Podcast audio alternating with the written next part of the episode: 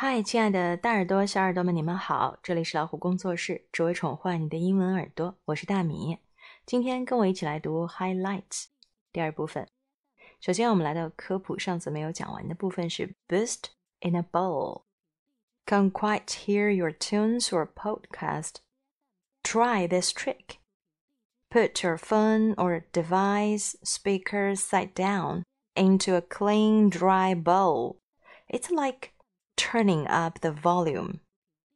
Try balls of different sizes and materials to see which one gives you the best sound. Why does this work? Think of your best explanation, then read your answer on page 38. 别急着去看三十八页的答案，我们可以自己研究一下，为什么原本有些设备啊，你不太能听清楚它的声音， 但是把它倒扣在一个碗里面，它就像是一个扩音器一样，可以改变声音的大小。那你还可以通过改变碗的大小和材质来去找到你最喜欢、觉得最棒的那个声音。接下来我们看到的是 Why do some kids like foods that other kids don't？为什么你爱吃的东西，别人会认为非常难吃？为什么呢？为什么会有这么大的口味上的差别？我们来读一下：The foods people like best are often the ones they are used to eating or that they think of positively. A good or bad experience can make a person like or dislike a certain flavor or even the food's texture or appearance. You'd probably rather eat a food you always eat at parties than a food you remember eating just before getting sick. People can also inherit traits that make them more likely to enjoy or dislike certain foods. For example, if you inherited an ability to detect very small differences in flavors, you might think a food is way too spicy while other kids think it's just right. But good news scientists say that we can learn to like foods. So even if you give a thumbs down to a food today, in time, you might give it a thumbs up. Maybe. Start eating at our parties. Birthday broccoli, anyone? 哈，就是说的是什么呢？说的是食物在不同的人那里会有不同的一些解读。有的人可能啊受到一些情绪的影响，比如如果他在 party 上吃过这种食物的话，他会比较喜欢；如果他有一次恰巧在生病前吃过这个食物，那他可能对他就会很排斥。有些还跟我们的遗传是有关系的，也就是我们基因当中会决定有一些味道我们是不喜欢的。如果你有一种能力，也就是可以洞察到食物里面微妙的一些差别，那你可能真的会非常敏感。比如别的人认为这个是 OK 的，可是你会觉得很辣。但是科学家们给我们带来了好消息，就是我们可以去尝试着去了解食物，去喜欢它。啊，怎么做到呢？也许你今天会觉得。不太喜欢什么食物，就是 give a thumbs down to a food today。thumbs down 就是把你大拇指倒过去，往下就表示这个东西不好吃，not good，bad。那么 in time 就是可能在另外一个时候呢，假以时日，你就会对它刮目相看了，哈。也许就是在 party 上开始吃起来这种食物，就令你非常开心，开始接受了。接下来我们要读的这个是关于恐龙的。这个恐龙叫什么名字呢？叫做 Saurolovenator。这是一种角鼻龙，它是一种肉食性的动物啦。然后它的化石在哪里被发现了呢？Italy。OK，如果看到这上面的图画，你会不会对它那个小爪爪很感兴趣？因为那个小爪爪真的很 Q。它到底能用来做什么呢？其实，在我们的文字部分是有解释的。我想你们能够拿起毛毛虫点读笔来读一读，找一找答案，好吗？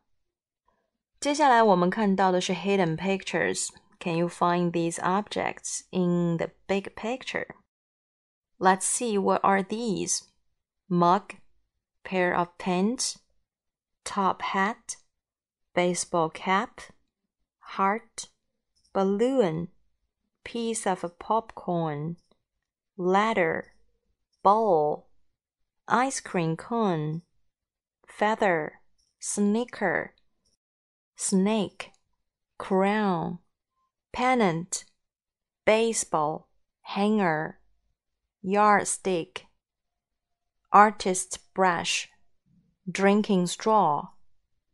我这边还有 needle, envelope, crescent moon, hockey stick, rain, sock, horseshoe, banana, pencil, wedge of lemon, ice pop, boomerang, tuck, fish hook, traffic light。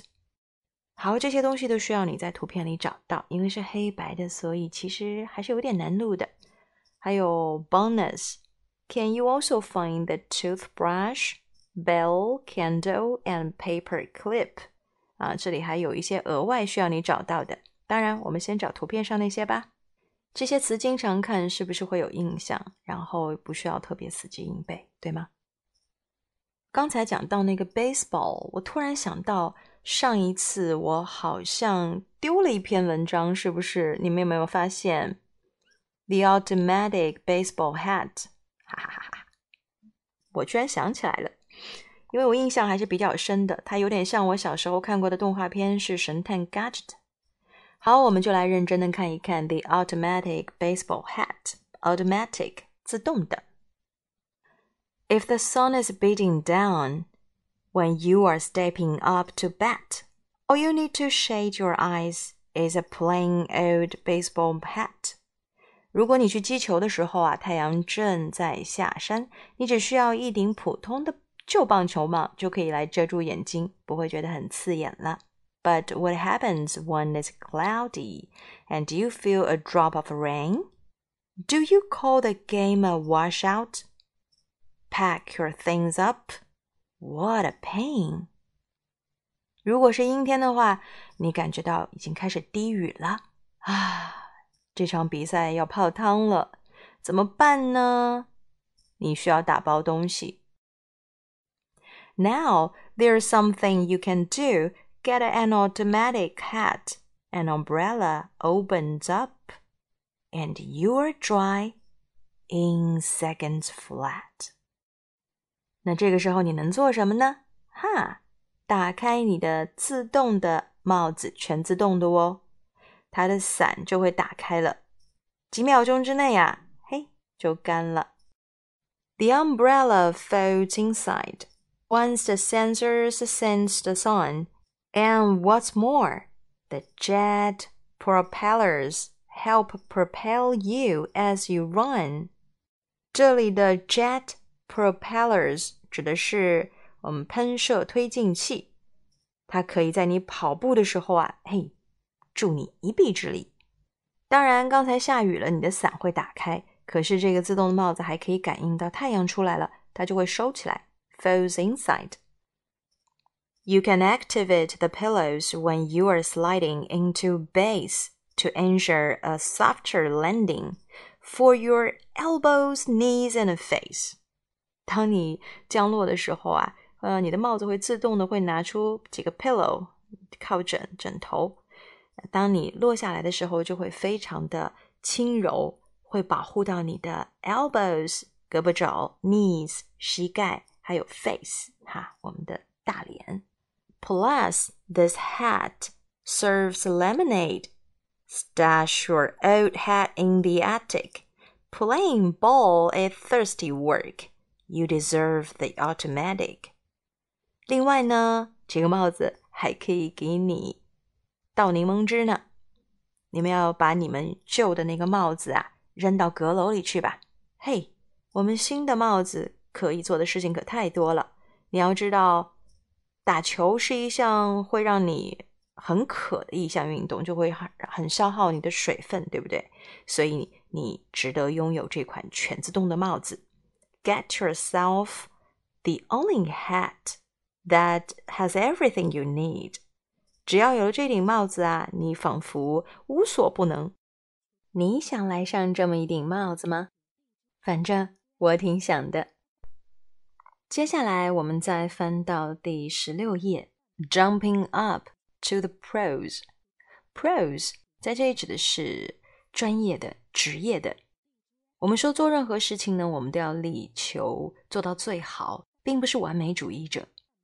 是因为简单平凡的事情反复去做，努力去做，你就可能成为专家。这篇文章是 These athletes made the leap to top competition。看看这些运动员，他们都有什么闪光的事迹？那么这些对我们有什么启发呢？每一段文字的旁边都有一个 tip。文章之后你可以看一看 tip。是不是跟你想的是一样的？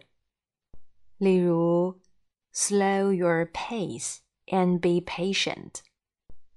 有些事情上我们不能一味的冲冲冲，我们需要有更多的耐心，因为成就一件事情，往往时间、时机都是很重要的。Remember the people who have always been there for you。那这个 tip 是跟人有关的啦。Stay level-headed about playing time。我相信在每一段文字的后面，你都能得到自己想要的能量。我们人通常是需要一些能量来支撑的，你觉得呢？好，拿出你们的毛毛虫点读笔，让我们一起来完成 Jumping up to the pros。接下来我们看到 crafts 手工部分，cactus toss，cactus。仙人掌，那你要做一个仙人掌，这个仙人掌用来做什么的呢？是可以来玩一个游戏的，a game for two or more players。OK，那我们来看一下这里面的步骤。One, draw two cactus shapes of the same height on poster board. Cut them out. 那你需要做两个一样高度的这样的仙人掌的形状，那么。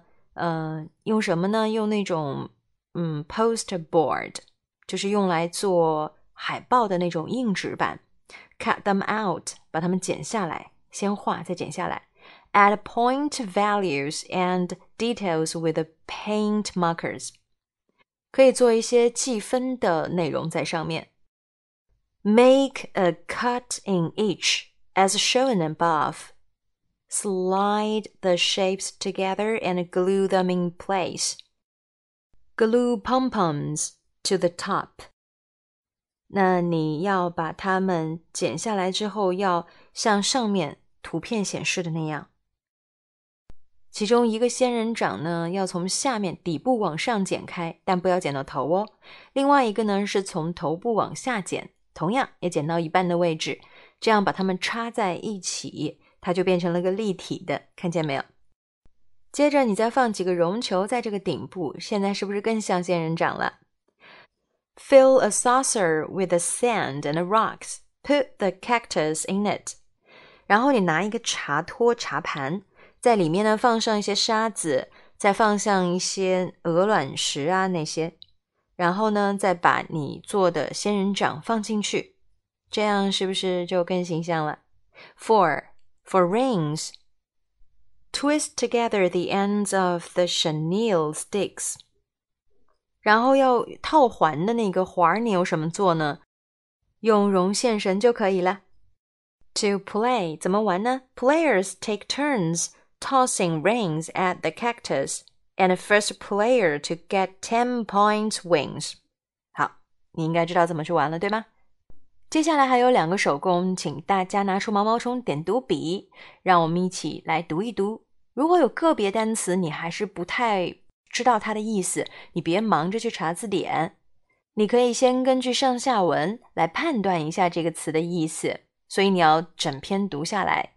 嗯，那如果实在有一些单词你还是弄不明白的话，我建议你去查纸质的字典，而不要去查电子词典。电子词典虽然快，但纸质的字典会给你更详细的解说，你可以试试看，比较一下。